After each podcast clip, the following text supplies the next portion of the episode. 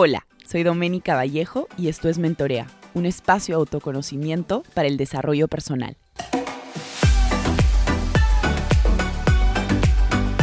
Hola a todos, ¿cómo están? Bienvenidos a un nuevo episodio de Mentorea Podcast. Este es el episodio número 103 y hoy tengo un invitado especial, además es mi amigo, ahora les voy a contar un poquito cómo así conozco a Alonso.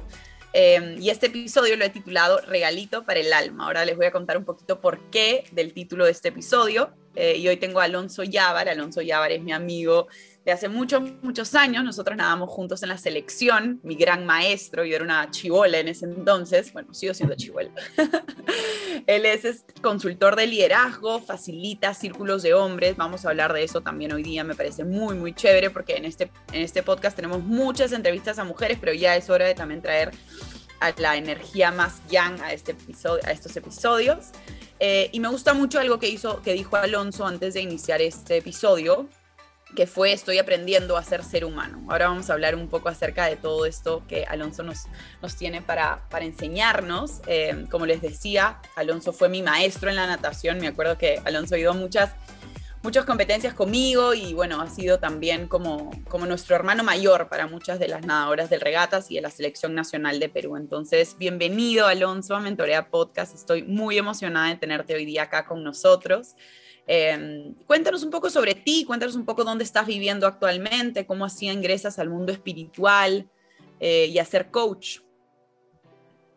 Bueno, primero que nada, me gustaría pues reconocerte a ti por, por lo que estás haciendo. No sabes el, el, gusto que me da verte y, ver, ver cómo has crecido y, en quién te has convertido. Eh, así que te felicito por eso, primero que nada. Te felicito y te reconozco por eso, que, que, que este camino pues toma, toma no solamente valentía, sino también un compromiso y, te veo comprometida, te veo conectada con tu, con tu propósito, con tu misión y, te felicito por eso. Eh, ¿Cómo empieza este viaje para mí? Yo creo que este viaje empieza para mí desde, desde muy chico, ¿no? Desde muy adolescente, más que chico, desde muy adolescente en un, en un preguntarme por qué me pasaba lo que me pasaba y por qué era como era y por qué tenía los patrones que tenía y por qué me dolía lo que me dolía y un poco desde ese dolor es que empieza la curiosidad de entenderme y, desde empezar a entenderme, empezar a entender un poco más el, ser humano. ¿no?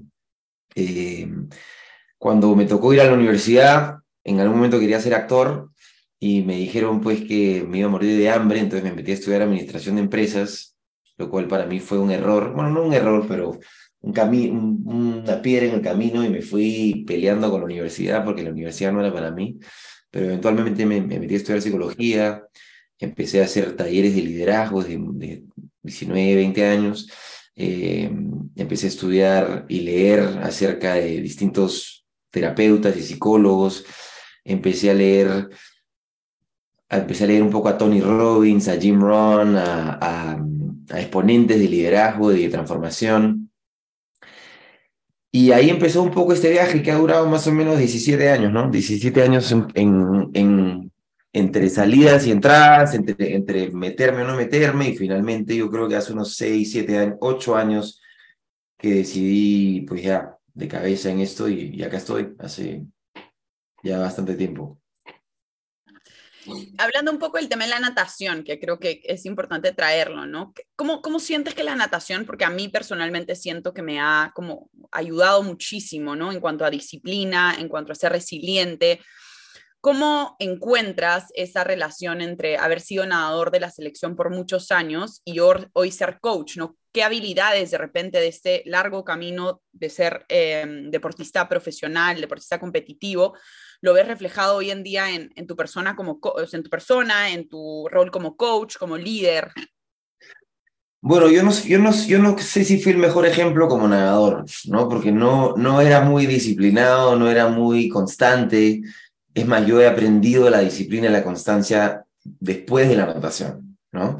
Eh, pero lo que sí la natación me dio y la vida en sí me dio es esta habilidad de poder leer a la persona que cree que se las sabe todas, a la persona que cree que no está engañando, pero se está engañando a sí mismo, ¿no? Que era un poco el juego que yo jugaba, ¿no? Entonces, y creo que de una u otra manera los seres humanos nos ponemos máscaras. Y a, través de yo haber sido una persona muy enmascarada, eh, pude, puedo ver las máscaras de otras personas con facilidad, ¿no?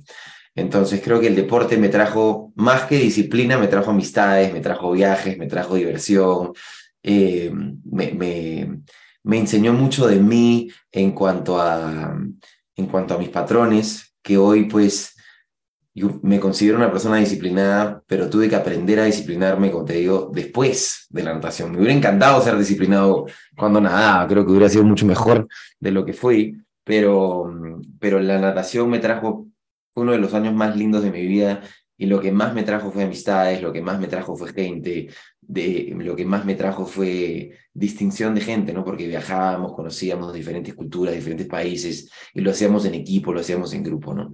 Eh, me enseñó la importancia del equipo. Si, bien la natación es un deporte muy individual, lo que más me gustó del, deporte para mí era el, tema de estar con gente, el relacionarme con gente. ¿no?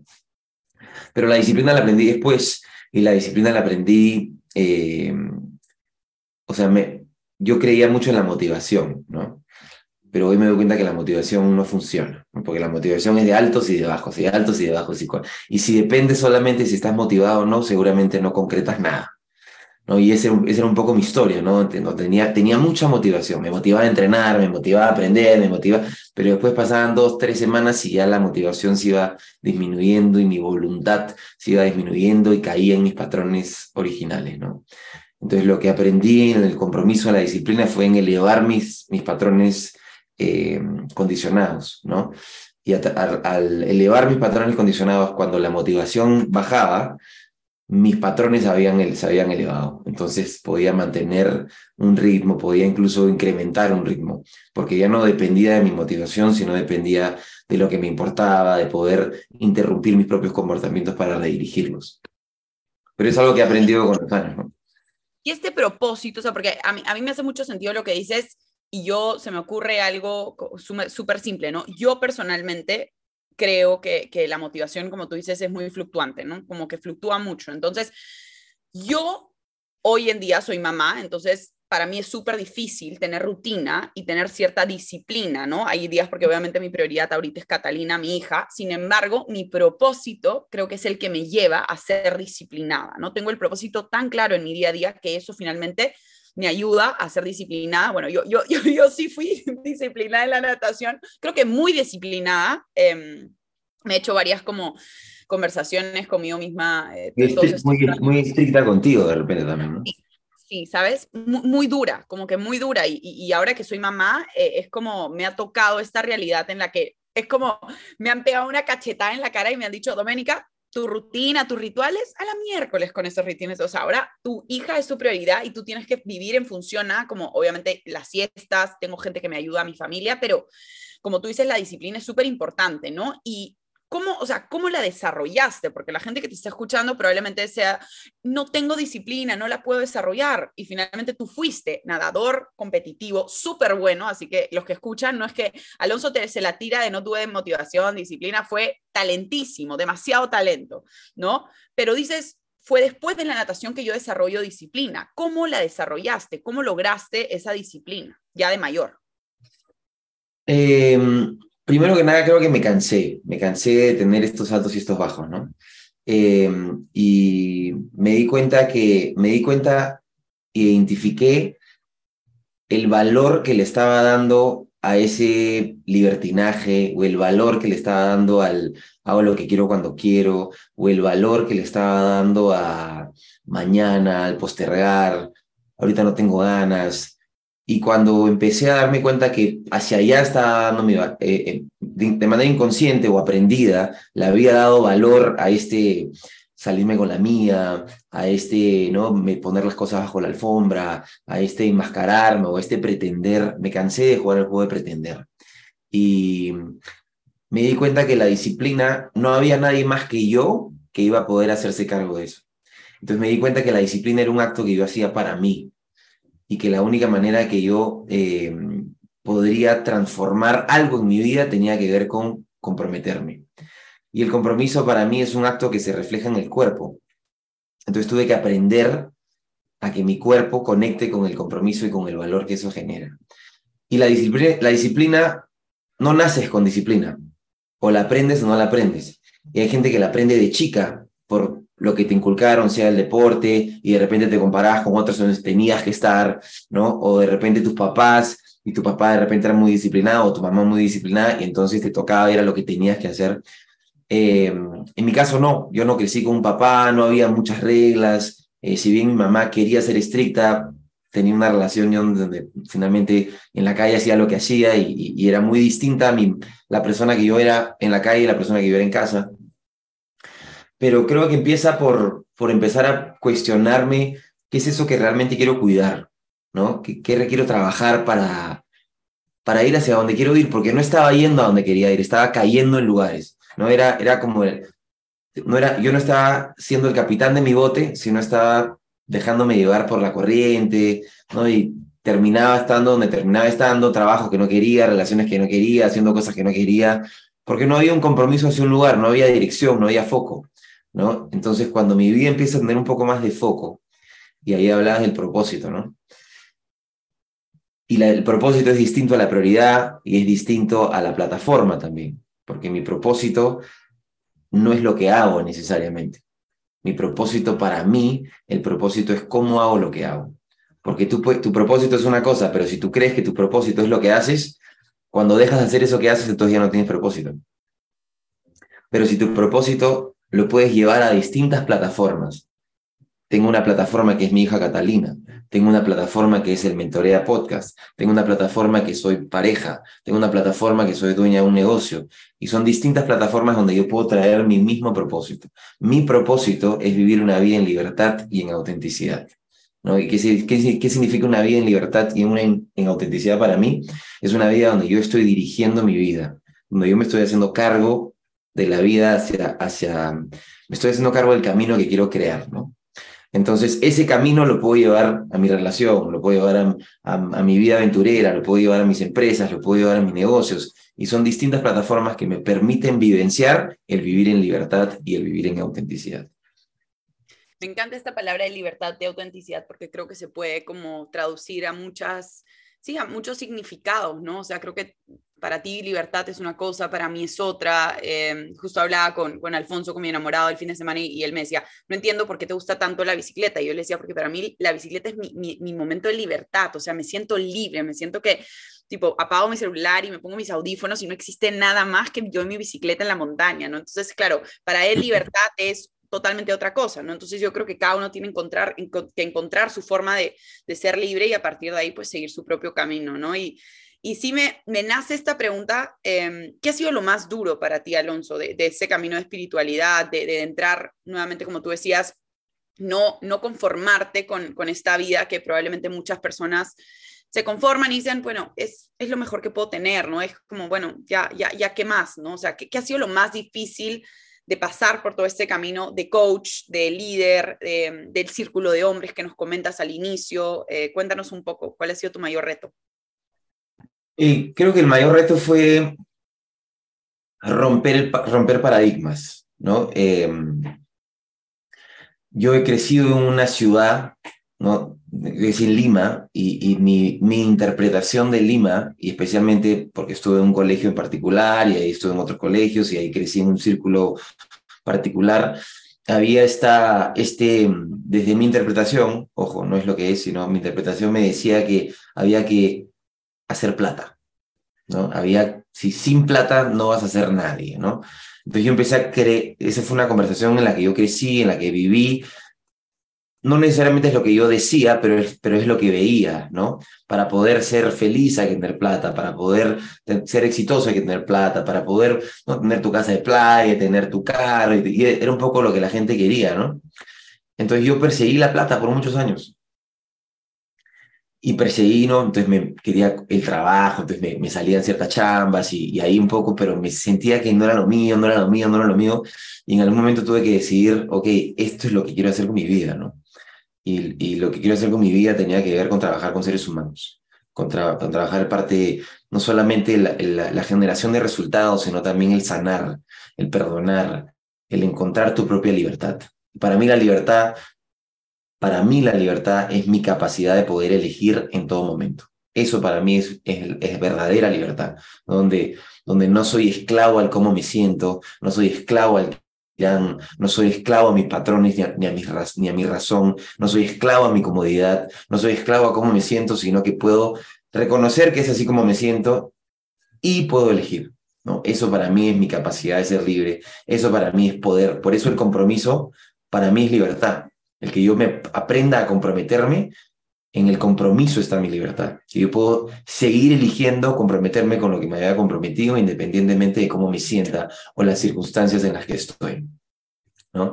Entonces, para mí lo más difícil de este proceso fue tomar la decisión de que, ok, voy a hacer esto y seguramente no, me, no sé si voy a generar los ingresos que quisiera tener. Y en esa decisión mi vida empezó a cambiar, porque no solamente los ingresos empezaron a aparecer de manera abundante, sino que mi vida se dejó de ser un foco a generar ingresos, sino fue, mi vida empezó a ser un foco en dar, en contribuir, en, en, sumar, en, en generar una diferencia. Sabiendo, porque también en un momento de mi vida dije, yo le puedo cambiar la vida a quien sea, y, en ese viaje a quien sea también me empotré con varias paredes, ¿no? Porque, porque yo tenía esta idea de que una hora conmigo tu vida iba a cambiar para siempre y esa era mi mentalidad, ¿no? Y tuve gente pues que en una hora, dos horas trabajé con ellos y dejaron de fumar, una hora, dos horas eh, finalmente soltaron una relación que no les estaba funcionando. Entonces tuve mucho éxito ahí, pero me di cuenta que tenía que un poco ir encajando cuál es el avatar o cuál es la persona a la cual realmente le puedo servir, porque a todos no le puedo servir. Hay gente que a la que no le voy a caer bien, hay gente que le caigo bien, hay gente que es chévere, hay gente que no, pero creo que la parte más dura fue el, asumir con responsabilidad eh, esta habilidad que había desarrollado de manera consciente, pero también mucho inconsciente, en esta habilidad de entender al ser humano por esta necesidad que había nacido en mí de poder entenderme a través de mis dolores. Me encanta cómo mencionas este tema de la libertad porque creo que, lo, lo resumes muy bien, ¿no? El poder, el poder de elegir. Creo que hoy en día muchas personas sienten que, me pasa mucho con cuando hacía sesiones uno a uno, eh, cuando dicto talleres también, me pasa que las personas dicen, no, pues es que esta es mi realidad, ¿no? Yo siempre les menciono, tú tienes poder de decisión, o sea, finalmente tú eres, a mí me gusta mucho llamarlo protagonista de tu vida o víctima de tu realidad, ¿no? Y tú eliges si quieres ser víctima de tu realidad o tú eliges si quieres ser protagonista y está en ti la elección, pero muchas personas, porque es más sencillo, pues, ¿no? Ser víctima y eh, echarle la culpa al resto, echarle la culpa a, a lo que te rodea.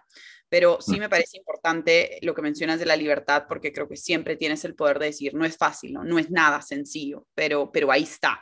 Y de hecho... es, una, historia, ¿no? O sea, el, el, el, ser víctima es una perspectiva, es una historia que me cuento, que tengo evidencias para validarla, que tengo un cuerpo que se siente identificado con la historia que me cuento. Pero en el momento que me doy cuenta que es una historia y que esa historia tiene un, tiene un personaje y ese personaje tiene un cuerpo que puede elegir identificar la historia como historia, no como verdad, porque en el momento que vivo esa historia como verdad no es que así soy, ya es una verdad absoluta, ya se volvió, ya me identifiqué con esa historia. Y mientras yo me siga identificando con esa misma historia, no tengo posibilidad, no tengo otra posibilidad. Así es la vida. Ese es el único ojo, el único punto, es el, el punto de observación que tengo ante la vida. Y es más, lo quiero hasta defender, porque, y, y si bien yo digo, el ser víctima, pues no, no se debe sentir tan bien, ¿no? Sin embargo, cuando me doy cuenta que hay algo que recibo a cambio por esa victimez, que tengo una recompensa por esa victimez, que pues es un placer a corto plazo por un dolor a largo plazo, y, y, puedo reconocer eso, en ese momento empieza a aparecer la posibilidad de que es una historia y que esa historia, si bien tengo evidencia para validarla, yo la creé, yo la generé y tengo la capacidad también, practicando, de poder crear una nueva historia donde como tú dices, puedo ser el protagonista, puedo ser el autor, puedo ser el generador, puedo ser el capitán del barco. Tal cual, tal cual. De hecho, me haces, me haces acordar mucho, al, el año pasado fui con, con Alfonso a un retiro de Joe Dispense en Panamá y mucho decía Joe Dispense eso, o sea, finalmente tú creas tu propia realidad con, tus, con, tu, con tu forma de pensar, ¿no? O sea, mucha gente incluso en, en los retreats de Joe Dispensa se cura de enfermedades que se supone que, que no se deberían de curar, ¿no? Entonces, ¿cómo literalmente cada uno crea su realidad en base a, a qué te dices cada día, ¿no? Y yo creo que mucho parte, como tú mencionas, de, este rol de víctima y de las historias que te cuentas y cómo lo validas y revalidas con cosas que son totalmente como, no sé, que vienen del inconsciente muchas veces, ¿no? Y, a mí me gusta mucho eh, estos videitos que tú tienes en Instagram, que por eso también he titulado este episodio Realito para el Alma, eh, cuéntanos un poco qué buscas transmitir a través de estos videos, qué te gustaría que la gente se lleve o qué te gusta que, digamos, cuál es el objetivo. Me imagino que cada video tiene un objetivo diferente, pero creo que son como microcápsulas de un autoconocimiento tan genuino y, de, y también como te, dan como, para mí, algunos videos que, he visto tuyos son como un puñetazo a la cabeza y diciendo como, Doménica reacciona, o sea, toma conciencia, ¿no? Eh, pero de repente ese no es el objetivo. Cuéntame un poco qué buscas transmitir a través de estos videos, de dónde nace esta palabra realito para el alma que me encanta. Em, primero, bueno, nace de, de, este cuestionamiento en el que estuve mucho tiempo diciendo, ok, porque yo vengo editando talleres hace años ya, y y la gente me dice, no, Alonso, tienes que hacer eso, te escribe, ponte a escribir, eh, la gente, más gente tiene que ver este espacio, porque la gente que termina, pues, digamos, pasando por un entrenamiento o taller conmigo, hay gente que paga, ¿no? Paga para estar en un taller, está conmigo cinco días, ¿no? Y salen como salen. Y dije, pero ¿por qué no estoy haciendo esto un poco? Porque veía, ¿no? Que la gente hacía cosas en Instagram y esto. Entonces, un día dije, voy a empezar a compartir un poco las cosas que se me ocurren, porque son, no es que yo las planifico, no es que las escribo, son cosas que hay, hay, no agarro, pongo la cámara y empiezo a, pensar y de repente em, sale un momento de inspiración y, y, eso es lo que es, ¿no? Y, y a veces es una toma, a veces hago dos tomas, pero no son más de tres tomas. Eh, entonces todo es en el momento lo que es una, no, no soy yo, yo siento que no soy yo la persona que habla, es, una, es como una una manera de, channeling, ¿no? De una sabiduría que, que sale de, un, de años o de algún lugar y simplemente yo la canalizo, ¿no? Este, pero empezó un poco por venenos para el alma, ¿no? Empezar a esas cosas negativas, esas cosas que nos hacemos nosotros mismos, que venenos que nos hacemos, que nos, cómo nos envenenamos, ¿no? Y poco a poco salió un regalito para el alma, de ahí salió regalito para el alma, regalito para el alma, regalito... y entonces son momentos del día donde se me ocurre una idea digo, ok, prendo el teléfono y empiezan a salir, ¿no? Y el, el, el objetivo creo que es, es dar, es dar, y, y, no, y no es para todo el mundo, hay gente que le gustará, gente que le parece ridículo, me dejó importar un poco eso, este, y la intención, el fondo es, es, es dar, contribuir y generar en tu swipe up o en lo que sea que hagas, ¿no? Este, un poquito de luz, ¿no? Un poquito de, de despertar, un poquito de, de darte, darnos un poco de información en un lenguaje, creo, más cotidiano, de repente que leer a Jung o a Freud, ¿no? Sino un lenguaje un poco más, más, más peruano, más natural, más latino, y que te lo estás contando, estás hablando como un amigo, ¿no? Ese, esa es mi idea, como si fuéramos amigos y te estoy un poco trayendo mi mundo y hablándote de este lugar que es como suelo hablar, ¿no? Así, así hablo yo y la gente me dice, tienes que poner videos y ahí están los videos. Así sale un poco la cosa. Me encanta y me encanta esta espontaneidad con la que, con la que mencionas que, que, lo dices, ¿no? De hecho, a mí me pasa mucho, no lo hago porque claramente si lo hago me empotro contra la montaña, pero a mí me pasa muchísimo que cuando me voy a montar bicicleta sola, tengo unos momentos de inspiración que a veces simplemente, no sé, tipo, freno un rato para ver el paisaje observar y de la nada se me ocurren unas ideas de negocio o unas cosas que quiero decir y digo, mm", y lo apunto, o sea, como que agarro notes y lo apunto, ¿no? Pero en un momento de, de, este, de este mm, cuestionamiento también dije, ¿y si hago videos? Pero claro, ¿cómo voy a hacer un video mientras pienso y estoy en medio de la montaña? Claramente podría parar y grabarme, sí, podría ser una opción, pero siempre también, o sea, mis momentos de inspiración y, y, y como lo mencionas, también siento que sale esta doménica de no sé dónde, este, con ciertas formas y ahí regreso y digo, ¿qué fue? O sea, la inspiración se me fue, ¿no? Pero a mí me pasa, a mí personalmente me pasa, cuando hago deporte en la naturaleza, pero sobre todo cuando estoy sola. O sea, me encanta a mí pasar tiempo sola. Em, Entonces creo que mi, momento de inspiración va, va, por ese lado también, ¿no? Que de hecho me parece interesante también dónde vives. Y ahí va mi siguiente pregunta, ¿no? Tú vives en Montana, en las montañas, y investigando un poco también de lo que hacías, vi que tienes una empresa que se llama Be the Mountain, si no me equivoco. Cuéntanos un poco, ahí está, bueno, ahí para la gente que nos está viendo a través del video, ahí tienen un súper retrato de la montaña. Cuéntanos un poco sobre esta empresa Be the Mountain, qué hace, cuándo la creaste, cuál es el objetivo, porque creo que está muy alineado a ti, a tus valores, a, creo que refleja mucho todo este trabajo interior que vienes haciendo a lo largo de estos años. Bueno, the Mountain, que significa ser la montaña, ser la montaña, eh, nace desde, como tú dices, desde ciertos valores, ¿no? Y la montaña para mí es un, es, es, es un símbolo de, de masculinidad. Entonces la montaña, entonces los seres humanos tenemos energía femenina, energía masculina, independientemente de tu género, independientemente de tu orientación sexual. Todos tenemos energía masculina y energía femenina y tenemos una más desarrollada que la otra. Otros la tienen una demasiado desarrollada y la otra no la han desarrollado. ¿no? Em, y el, si tú te pones a pensar en la montaña, una montaña, independientemente del clima, independientemente de la situación, así esté nevando, esté lloviendo, esté truenos, la montaña sigue siendo la montaña, la montaña no se mueve, ¿no?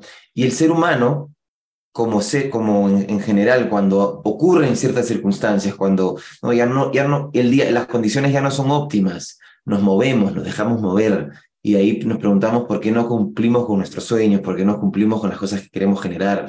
Entonces la disciplina, el compromiso, el propósito, la visión es un poco lo mismo, ¿no? De mantenernos firmes en cuanto al compromiso, de mantenernos firmes en cuanto a la disciplina, de mantenernos firmes en cuanto a la visión que habíamos, con la cual nos habíamos comprometido en algún momento. Entonces de ahí nace este ser la montaña. Siempre sabes cuál es tu, eh, tu referencia ante la montaña. Donde sea que estés, sabes que la montaña está, ¿no? Y la montaña no se mueve. Entonces esa presencia.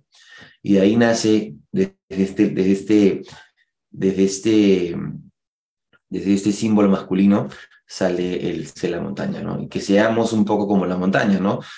Van a haber circunstancias, van a haber días que va a nevar, van a haber días que va a llover, van a haber días grises, van a haber días soleados, van a haber circunstancias, pero eso no significa que tu compromiso, tu visión o, tus, o tu disciplina o tu foco tenga que moverse, a menos que realmente quieras y lo estés haciendo desde un lugar consciente para crear otra nueva montaña, ¿no? Un poco de ahí nace Vida Mountain. Y Vida Mountain es una empresa consultora donde trabajo con eh, distintas empresas en cuanto a su capacidad de liderazgo y trabajo con, ¿no? con gente, digamos, de la alta gerencia y los apoyo a trabajar con distintas herramientas de liderazgo, los apoyo a generar conversaciones como equipo, ¿no? de utilizar la conversación como método para crear acción ¿no? Este, también es una empresa que hace coaching uno a uno y hace coaching de sociedades y coaching de pareja. Ese es Vida Mountain. Me encanta, me encanta y me encanta el trasfondo detrás de Vida Mountain. O sea, nunca lo había visto por ese lado, ¿sabes?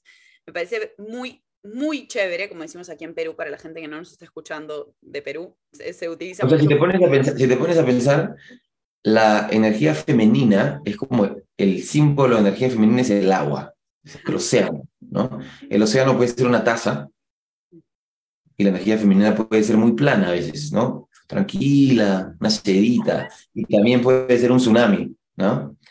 ¿No? ¿No? Entonces, em, el poder identificar que tenemos energías y que, y que las podemos accesar, ese es el tema también, que es una práctica de poder, tú puedes accesar tu energía masculina cuando la vida demanda de que seas masculino. Tú puedes accesar tu energía femenina cuando la vida demanda de que traigas ese lado femenino, ¿no? Por ejemplo, tú eres una persona que, está emprendiendo un negocio. Hay mucho de tu negocio que demanda energía masculina, de foco, de disciplina, de compromiso. Pero si tú llevas esa misma energía y ese mismo entusiasmo y lo llevas de repente a tu relación de pareja, donde requieres eh, escuchar, parar, conversar, permitir, ceder, ¿no? Nutrir, que son características más de energía femenina, y yo no sé accesar esas energías femeninas cuando la vida me las demanda, seguramente esas partes de mi vida van a sufrir. O lo mismo, quiero emprender, pero me dejo llevar por el cómo me siento. Quiero emprender y quiero que quiero, me pregunto por qué no concreto mis objetivos y por qué no me salen las cosas que quiero, porque de repente estoy demasiado en mi energía femenina y no sé accesar mi energía masculina, ¿no? Importante. No tiene, no tiene nada que ver con hombre y mujer, porque una mujer puede tener mucha energía masculina, ser una mujer muy disciplinada, muy, muy visionaria, muy eh, concretadora, y, y, le falta pues tal vez trabajar esa parte de su escucha, de su, de su nutrir, de, de estar, de querer, de la empatía, de la compasión. Y lo mismo hombres, ¿no? Hay hombres que están demasiado enfocados en generar, generar, generar, generar, generar, generar y, y familias y relaciones están sufriendo.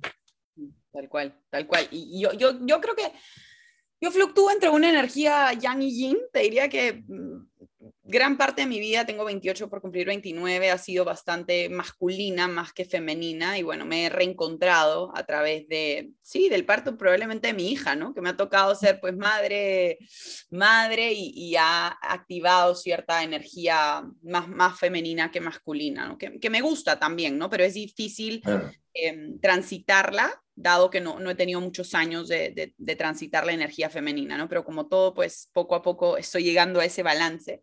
Eh, ah. y, me gusta, y, me gusta, mucho, Alonso, que mencionas el tema de, de trabajar con los hombres, porque creo que eh, como, como hombres a veces el hecho de, de, trabajar en el lado emocional es visto como algo tabú, como mucha vulnerabilidad, como que los hombres, no, ahora como la, la canción de Shakira, ¿no? Los hombres no lloran, este, bueno, los hombres no lloran, no facturan, no, perdón, no lloran y facturan, probablemente eso es lo que la gente piense. Yo personalmente creo que los hombres que tienen desarrollado mucho eh, el lado emocional, ¿no? La inteligencia emocional, son personas que se dan el espacio de llorar. No sé por qué, a mí me ha tocado conocer a muchas personas, muchos hombres que tienen ese perfil y siento que son personas muy completas a nivel tipo son varios, los veo bastante transparentes, ¿ya? Eh, y de hecho yo vi que tú eres parte de la comunidad de hombres de fuego Latam, que ahora quiero que nos cuentes un poquito sobre eso también. Eh, cuéntanos un poco también cómo es trabajar con hombres, cómo es enseñarles que ser vulnerables está bien, cómo es enseñarles que llorar está bien y, y, y luego cuéntanos un poco también cómo trabajas con esta, con esta comunidad de hombres de fuego, ¿no? ¿Qué objetivo tiene esta comunidad? Este, ¿Cómo es que desarrollan la conciencia masculina? Me da mucha curiosidad. Eh, Hombre de Fuego lo creamos con Rubén Fraustro, que es un amigo mexicano, coach también, consultor, eh, y con Diego Yarawi, que es una persona que está muy enfocada en la, en la medicina nativoamericana, también hace eh, constelaciones familiares, también eh, hace, hace, hace, coaching también, dos, dos hombres espectaculares que nos pasamos un año teniendo conversaciones todas las semanas nosotros tres, solo nosotros tres. Todos los miércoles nos juntábamos por dos horas a conversar nosotros acerca de lo que nos pasaba a nosotros como, como hombres. Y, y poco a poco fue empezando la idea de que deberíamos hacer algo juntos, deberíamos hacer algo juntos, deberíamos hacer algo juntos. Y, y, y, decimos, ¿por qué no hacemos más de esto, pero con más gente, ¿no? ¿Por qué no empezamos a hacer círculos de hombres donde como hombres empezamos a tener conversaciones acerca de lo que nos pasa como hombres? Y como, porque hay, hay muchos círculos de mujeres, hay mucho, ya hay un montón de trabajo de energía femenina, pero hay muy poco trabajo, especialmente en, en Latinoamérica, en está un poco más de moda ya, pero todavía estamos a años luz de lo que podría ser. Y como hombres, hemos, tenemos ciertas creencias, ¿no? Y como mujeres también hay otras creencias, ¿no? El, el hombre tiene esta creencia de que tiene que proveer, de que tiene que eh, eh, trabajar, bueno, sí, el que no llora, sí, también el que no siente, y la mujer tiene estos paradigmas de belleza, ¿no? De que hay que estar flaca, hay que estar regia, hay que... Y, son, son diferentes batallas. Entonces, Hombres de Fuego es, una, es un espacio de conversación y de vivencias y de ejercicios donde empezamos primero identificando cuáles son esos patrones, cuáles son esas creencias, qué cosa es para nosotros ser hombres de manera individual. Y, y nos damos cuenta que hay ciertas narrativas, ¿no? ciertas historias, ciertas conversaciones comunes eh, que tienen que ver un poco como hombres hay que proveer, ¿no? Este, como hombres hay que, no, hay, no hay que mostrar emociones, hay que ser duros, hay que ser fuertes, como hombres, este, ¿no? Eh, eh, hay un montón de cosas que no se dicen, ¿no? El, el, por ejemplo, las infidelidades, las obsesiones sexuales. Eh, hay un montón de trabajo ahí que, que está especialmente en países como el nuestro que tienen esta culpa católica, que, donde que hay muchos hombres que no se han permitido ni siquiera experimentar más allá de la sexualidad adolescente que aprendieron. Este, y es trabajar identificar distintos arquetipos. Como hombres, tenemos, como seres humanos tenemos arquetipos, pero hay unos arquetipos masculinos que los trabajamos mucho, que es el arquetipo del rey, el arquetipo del amante, el arquetipo del guerrero y el arquetipo del mago. Y estos cuatro arquetipos también tienen subarquetipos, que son sombras. Y los seres humanos solemos operar en esas sombras mucho más que en esos arquetipos.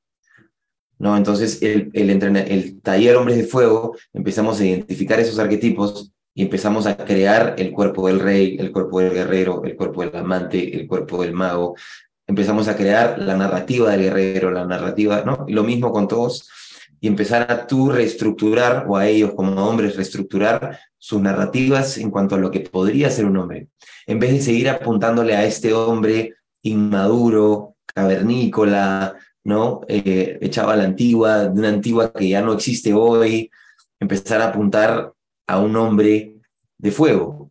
Y un hombre de fuego es un hombre que es capaz de pararse en el fuego y quemar esas heridas, quemar esos patrones, quemar esas historias, y poder renacer simbólicamente en cuanto en, un hombre que, que, pues está, que tiene un propósito, un hombre que sabe balancear su lado masculino con su lado femenino, un hombre que es capaz de dirigir su vida hacia donde la quiere dirigir, un hombre en libertad, un hombre que no tiene que ir por la vida como lobo solitario, sino que se da cuenta que en manada puede llegar mucho más lejos, ¿no? El, el, el, poder del lobo está en la manada y el poder de la manada está en el lobo.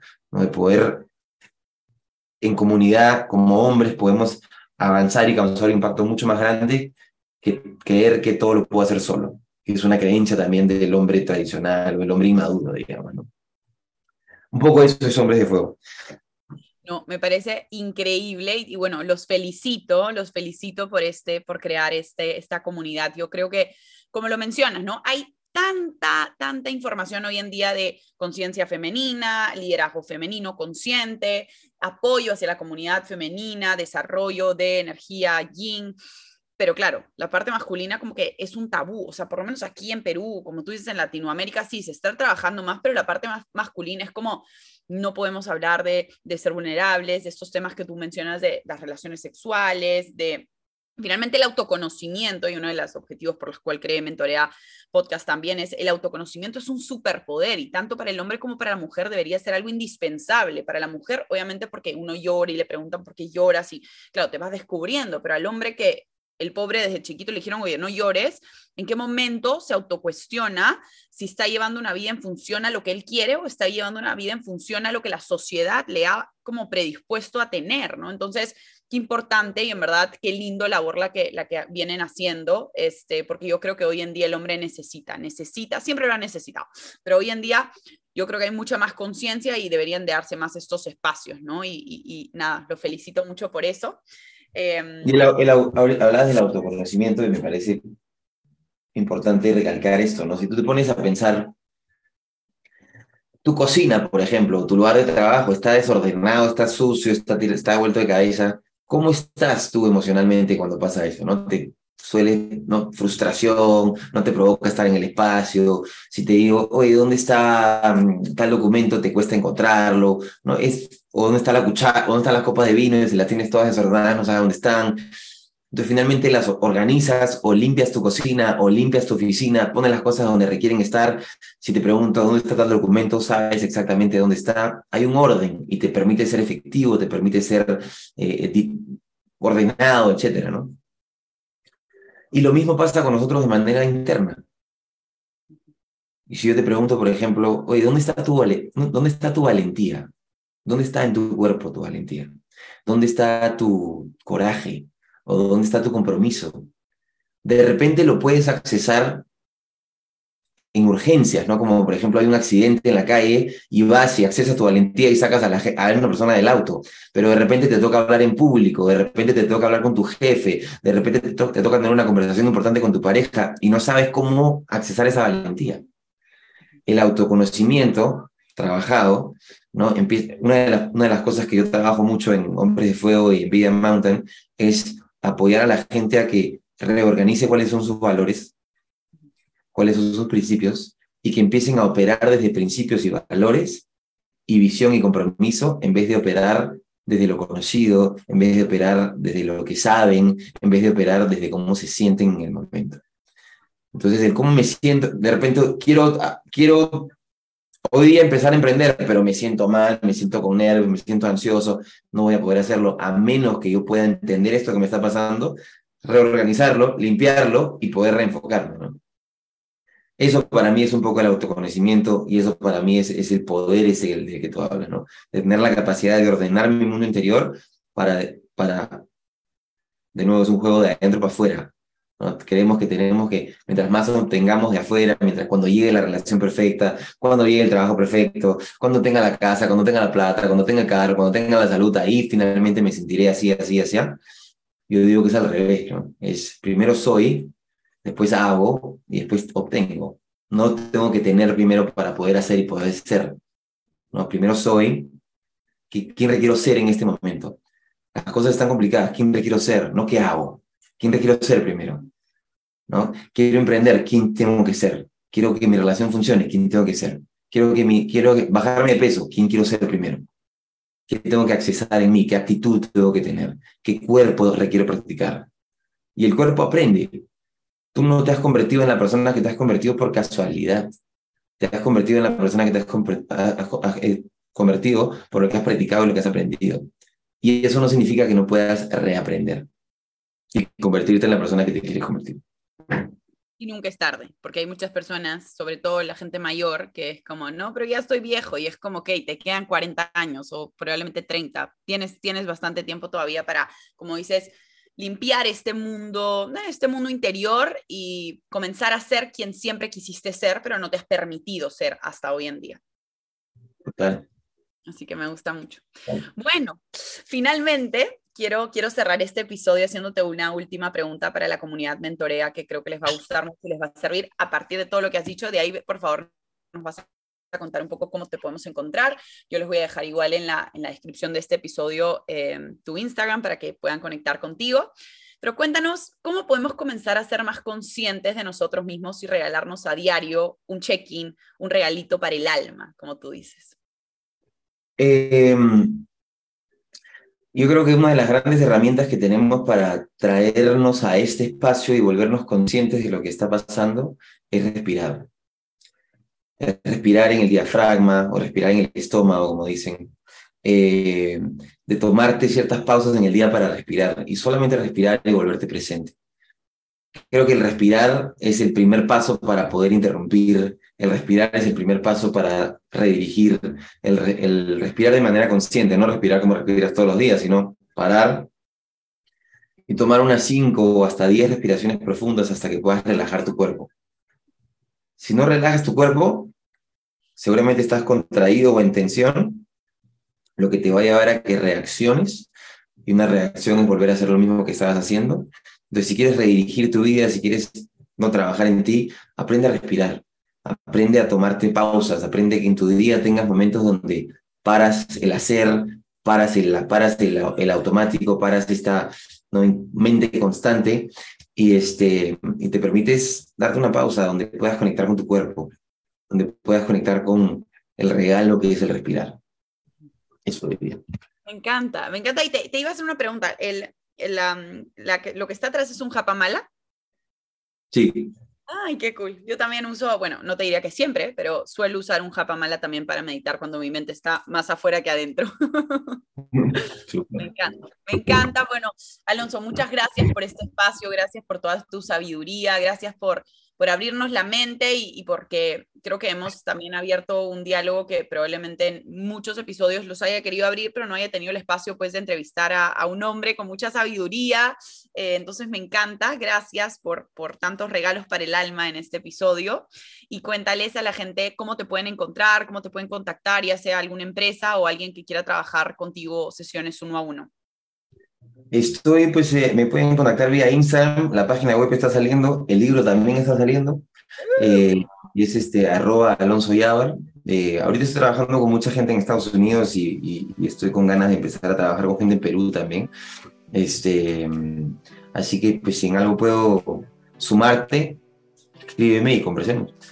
Lo máximo. Igual les voy a dejar aquí el, el, la cuenta de Instagram de Alonso para que lo revisen y y sí, se apunten, gente, bueno, tenemos gente de Perú, de Colombia, de Panamá, tenemos gente de todo el mundo escuchándonos, así que ahí regálense, regálense, como dice Alonso, un regalito para el alma, una sesión uno a uno, trabajen en sí mismos, estamos recién inicio de año, siempre es buen momento para comenzar. Gracias, Alonso, por este espacio y por estos casi 45 minutos juntos. A ti, Dome, te felicito por lo que estás haciendo. Me encanta lo que estás haciendo, gracias por tu energía y siempre, que, que me encanta que siga estando intacta este entusiasmo y vitalidad que siempre has tenido. Así que te felicito de nuevo y que sean muchos capítulos más. Muchas gracias.